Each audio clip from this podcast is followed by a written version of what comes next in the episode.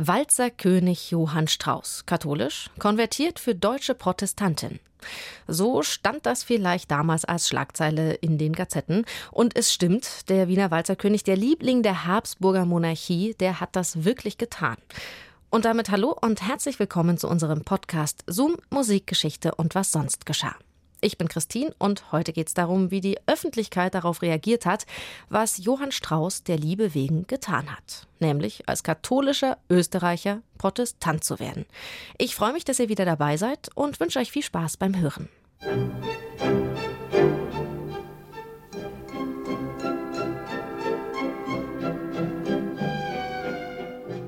Drum prüfe, wer sich ewig bindet es war im Jahr 1878, als Johann Strauß, Sohn, zum zweiten Mal in den heiligen Stand der Ehe trat.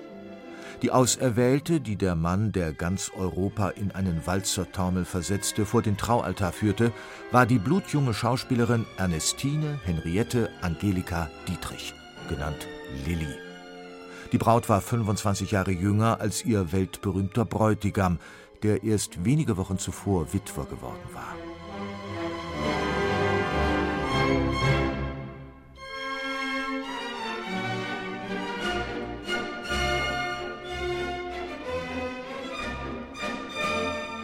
Die Ehe zwischen Lilly und Johann Strauß stand von Anfang an unter einem schlechten Stern.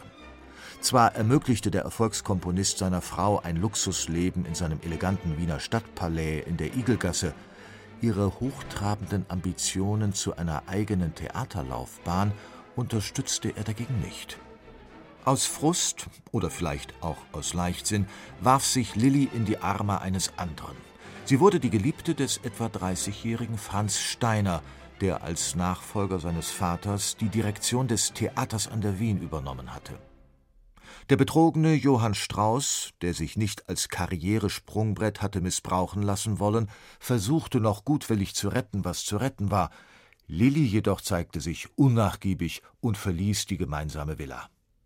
Das Porzellan war endgültig zerschlagen. Am 9. Dezember 1882 wurde die Ehe zwischen Johann und Lilli Strauß vor dem Wiener Landgericht geschieden.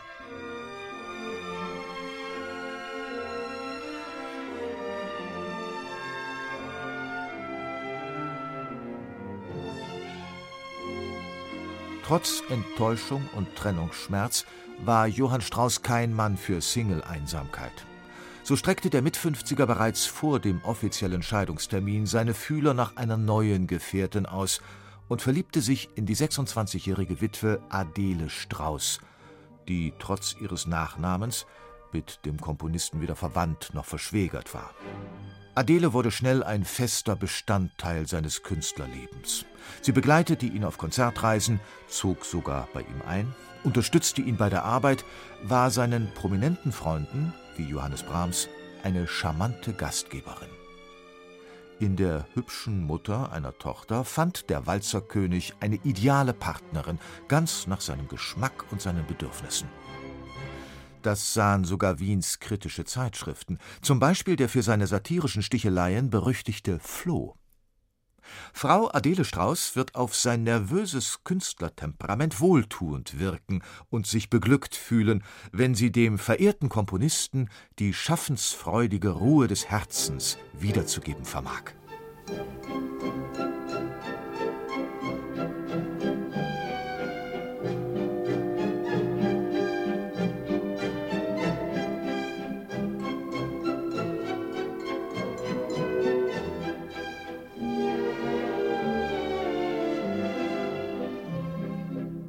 Johann Strauß erkannte schnell, Adele ist die richtige für den Rest seiner irdischen Tage. Nur eines fehlte dem Paar zum vollkommenen Beziehungsglück: der Trauschein. Die Legalisierung ihrer wilden Ehe scheiterte jedoch an einem unüberwindbaren Hindernis, an Lilli Strauß. Bis dass der Tod euch scheidet, galt im erzkatholischen Österreich als Gesetz von absoluter Gültigkeit. Das bedeutete, nach Zivilrecht konnte zwar eine Scheidung ausgesprochen werden, solange der oder die Ex noch lebte, konnte es juristisch keine Wiederverheiratung geben. Das lutheranische Ausland zeigte sich in dieser Hinsicht toleranter. Deshalb fasste der Komponist, der als Quintessenz alles Wienerischen und als musikalischer Bannerträger der KUK-Monarchie galt, einen folgenschweren Entschluss. Johann Strauß, Sohn, konvertierte zum Protestantismus und nahm die deutsche Staatsangehörigkeit an. Am 26. Mai 1886 ersuchte Österreichs berühmtester Künstler den Magistrat der Stadt Coburg um Aufnahme in den herzoglich Sachsen-Coburg-Gothaischen Staatsbürgerverband und beschleunigte seinen Antrag mit einer großzügigen Spende an die Armenkasse.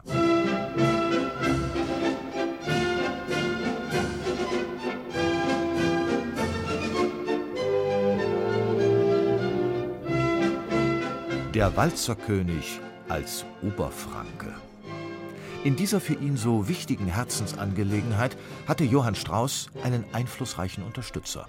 Herzog Ernst II. von Sachsen-Coburg, der sich selbst als Opernkomponist versuchte und ein langjähriger Freund des Wiener Meisters war.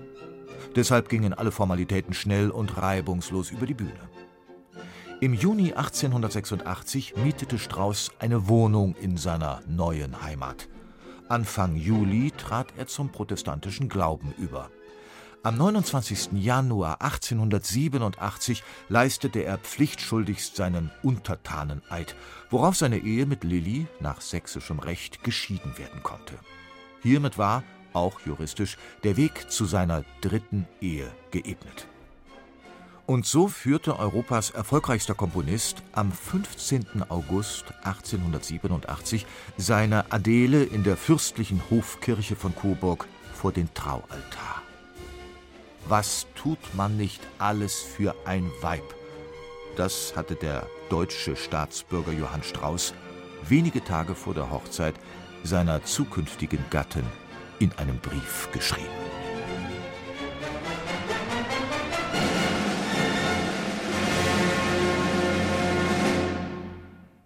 Heiratskonventionen im Jahr 1886. Zoom, Musikgeschichte und was sonst geschah gibt's immer samstags neu in der ARD Audiothek und überall, wo es Podcasts gibt. Und nächste Woche geht's dann um einen anderen berühmten Protestanten und zwar um Richard Wagner. Es steht deutlich vor mir, dass nach der realen Seite meines Wirkens hin Bayreuth die gelungenste Auffindung meines Instinktes war. Wie der Nürnberger Kapellmeister das geschafft hat, für sein gigantisches Projekt Bayreuth das nötige Geld aufzutreiben, davon erzählen wir euch in unserem nächsten Zoom. Bis dahin macht's gut, eure Christine.